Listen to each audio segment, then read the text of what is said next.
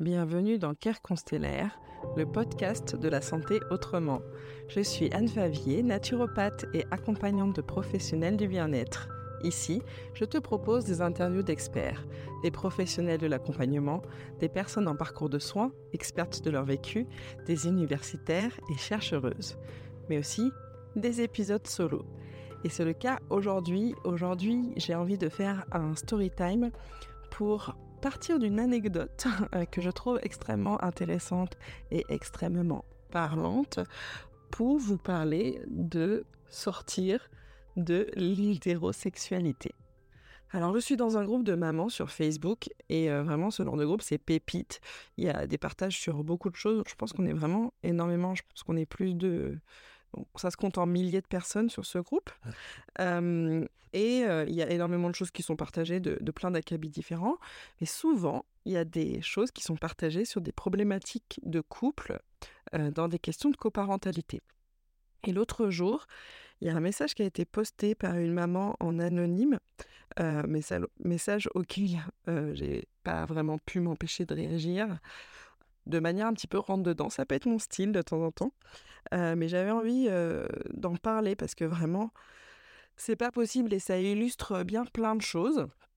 Donc, euh, je vais vous lire le message, on débriefer un petit peu ce que l'on pense, et puis je vais en profiter pour vous faire quelques recommandations de livres. donc, restez dans dans l'épisode. Je pense pas que ça va être très long.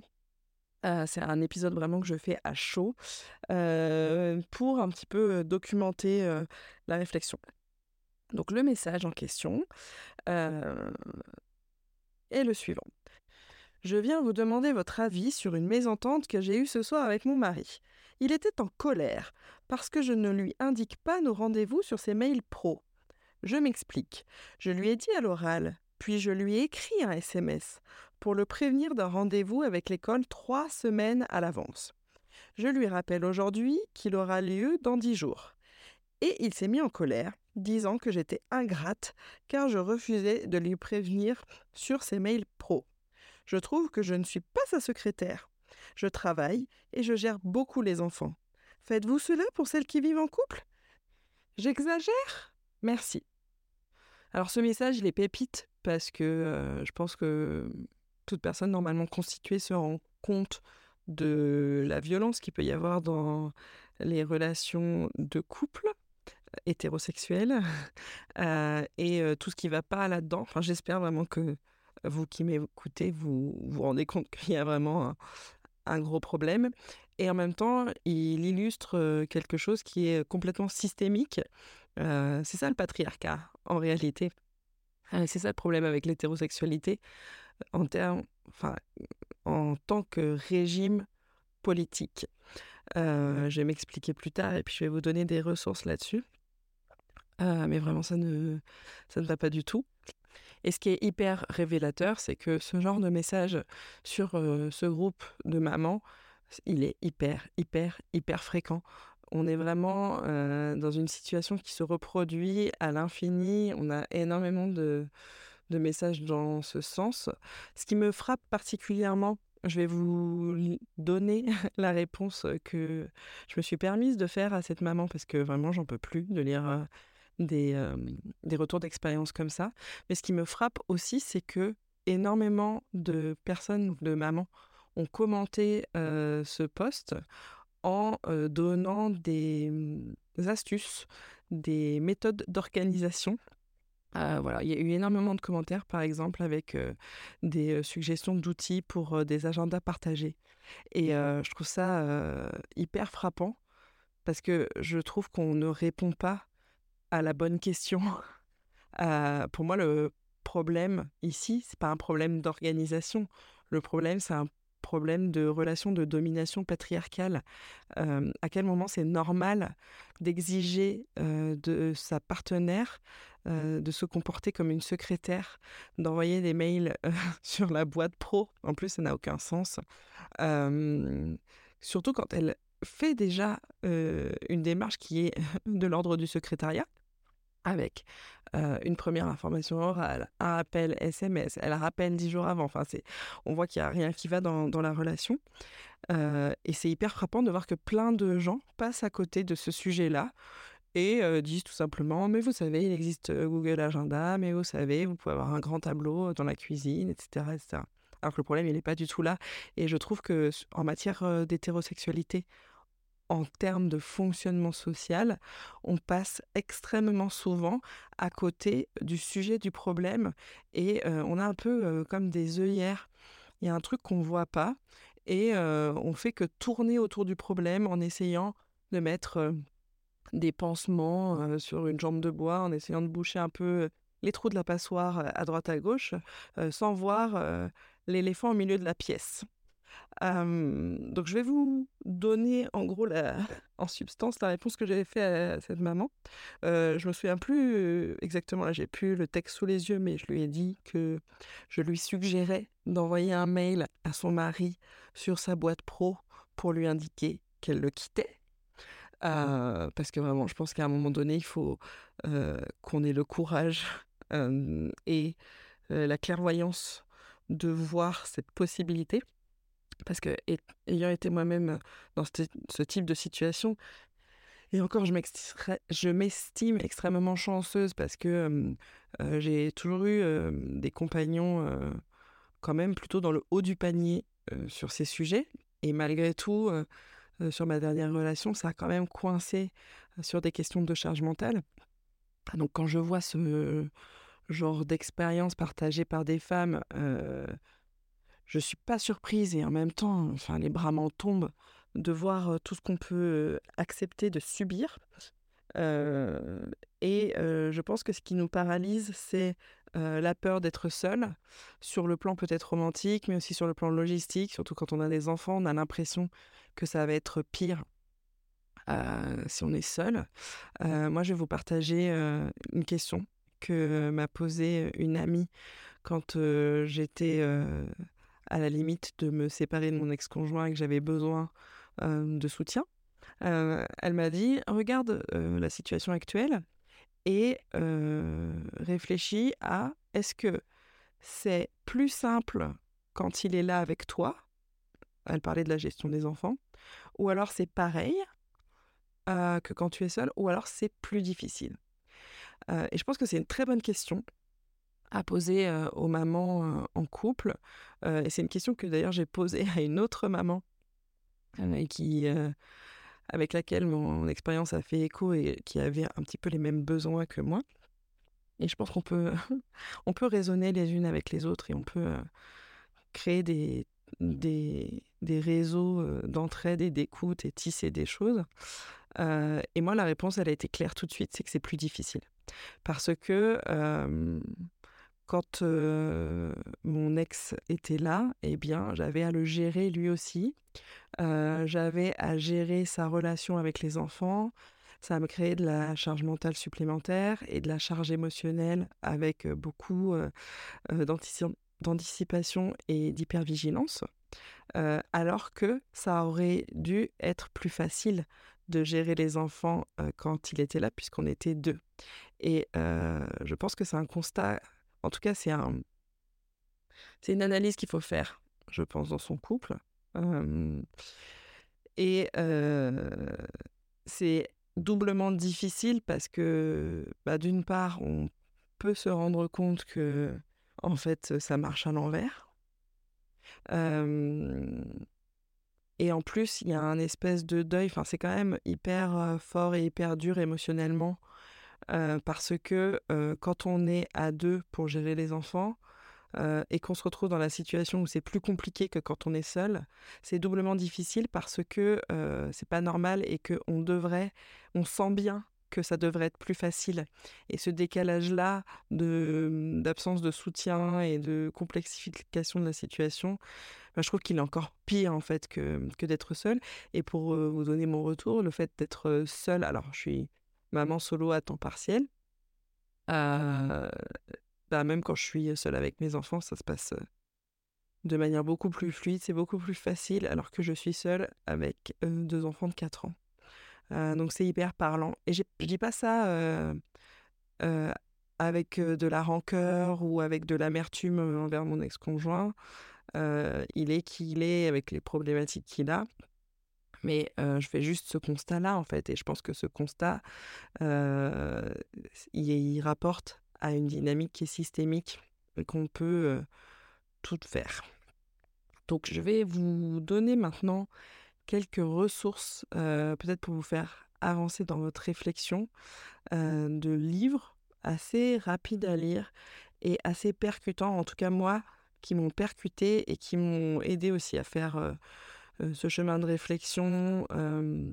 et c'est pas facile en fait quand on commence à réfléchir sur l'hétérosexualité parce qu'on pense l'hétérosexualité comme un mode relationnel, comme une orientation sexuelle, une et plutôt même une orientation romantique, en tout cas souvent les deux.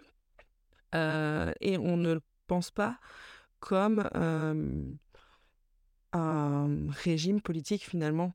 On ne pense pas à l'hétérosexualité comme quelque chose d'idéologique, alors que c'est un outil, mmh, c'est utilisé comme un outil du patriarcat aussi.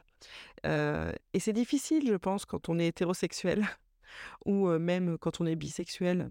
c'est difficile, en tout cas, quand on est une personne minorisée et que on ressent de l'attirance ou de l'envie de relationner avec des hommes cis, hétéros, c'est difficile parce qu'en fait, on est un petit peu laissé là, bah, qu'est-ce qu'on fait en fait Notre orientation sexuelle et romantique, elle est comme ça.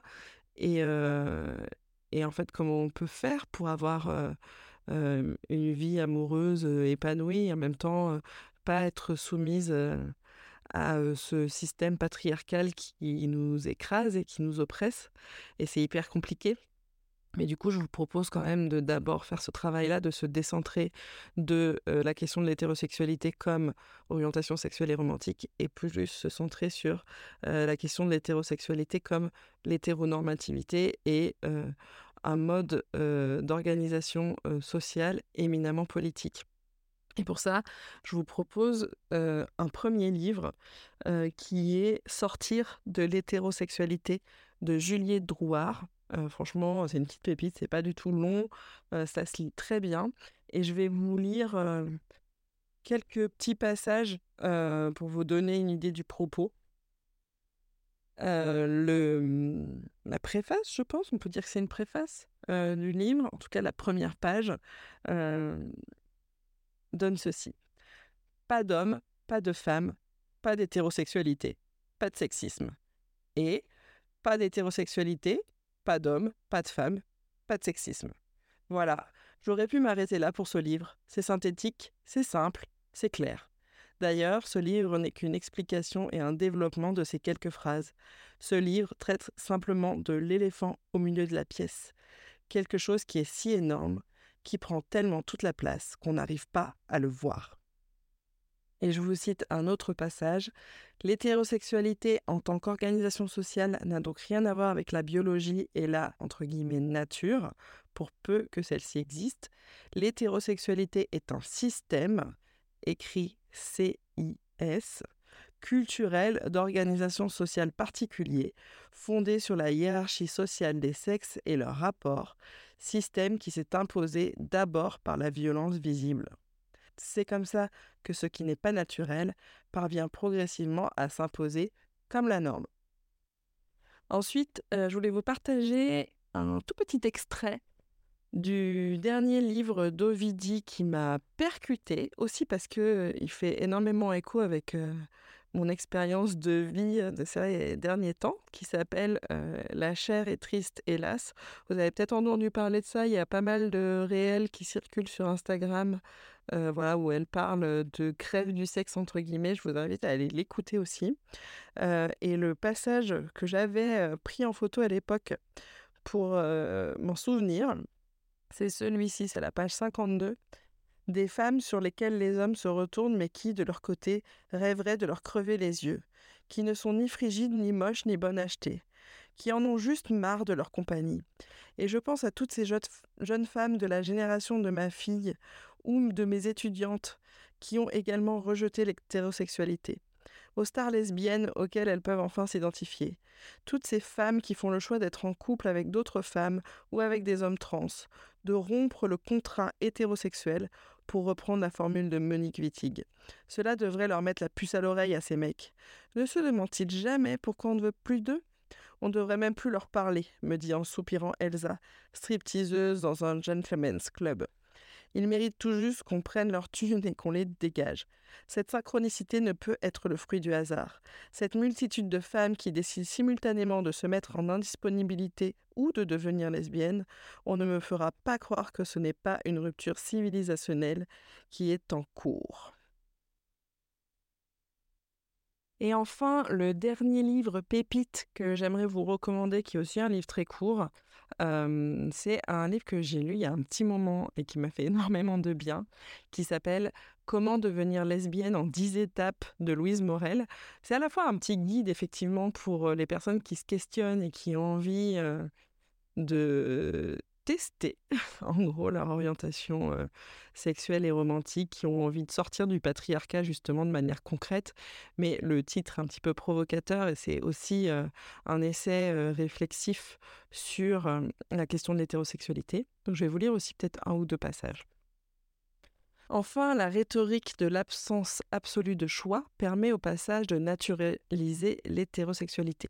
Tiens donc, comme par hasard, la seule chose qui pourrait justifier l'homosexualité aux yeux des homophobes, à savoir naturaliser l'orientation sexuelle, est aussi précisément ce qui permet d'asseoir le régime hétérosexiste comme régime hégémonique.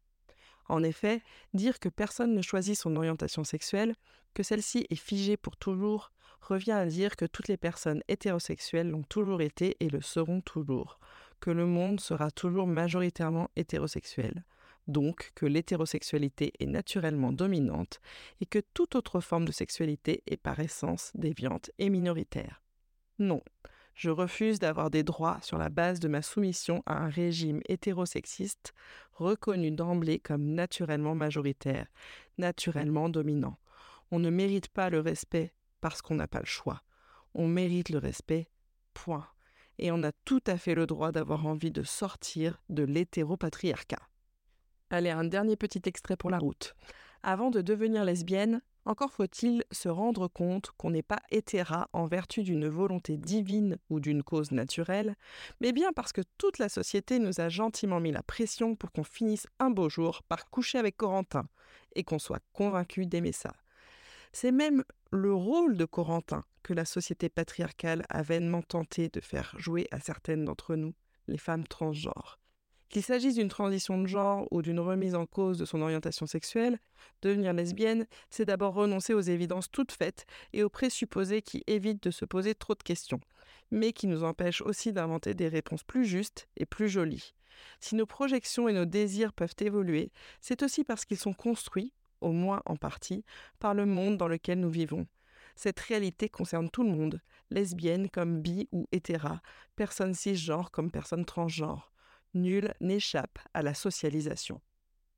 Voilà, j'espère que tous ces extraits, ces, euh, ces mini-lectures vous auront déjà d'une part donné envie d'aller euh, lire ces livres que je trouve merveilleux et euh, hyper réconfortants en fait, parce que souvent on a peur un petit peu de mettre le doigt dans ces questionnements parce que c'est vertigineux, et puis on se dit qu'est-ce qu'on va faire, et puis ça peut être déprimant, mais en réalité, ce sont des textes qui font énormément de bien aussi parce qu'ils nous permettent de recoller des morceaux dans ce qu'on vit, en fait. Ça vient contextualiser, ça vient conscientiser des choses et ça vient coller à notre réalité. Et c'est important aussi de poser des mots sur ce qui se passe pour nous, pour savoir comment les vivre et les traverser, à mon sens donc j'espère que vous allez, vous irez lire tout ça et puis j'espère que vous avez senti aussi les différentes pistes de réponse que ça peut apporter à, au questionnement que je posais au début par rapport voilà tous ces messages de femmes qui sont prises dans des couples hétérosexuels qui sont complètement dysfonctionnels et qui tournent autour du pot pour créer des systèmes de compensation de suradaptation et qui s'épuisent au passage Vraiment, j'ai envie que on se libère de ça.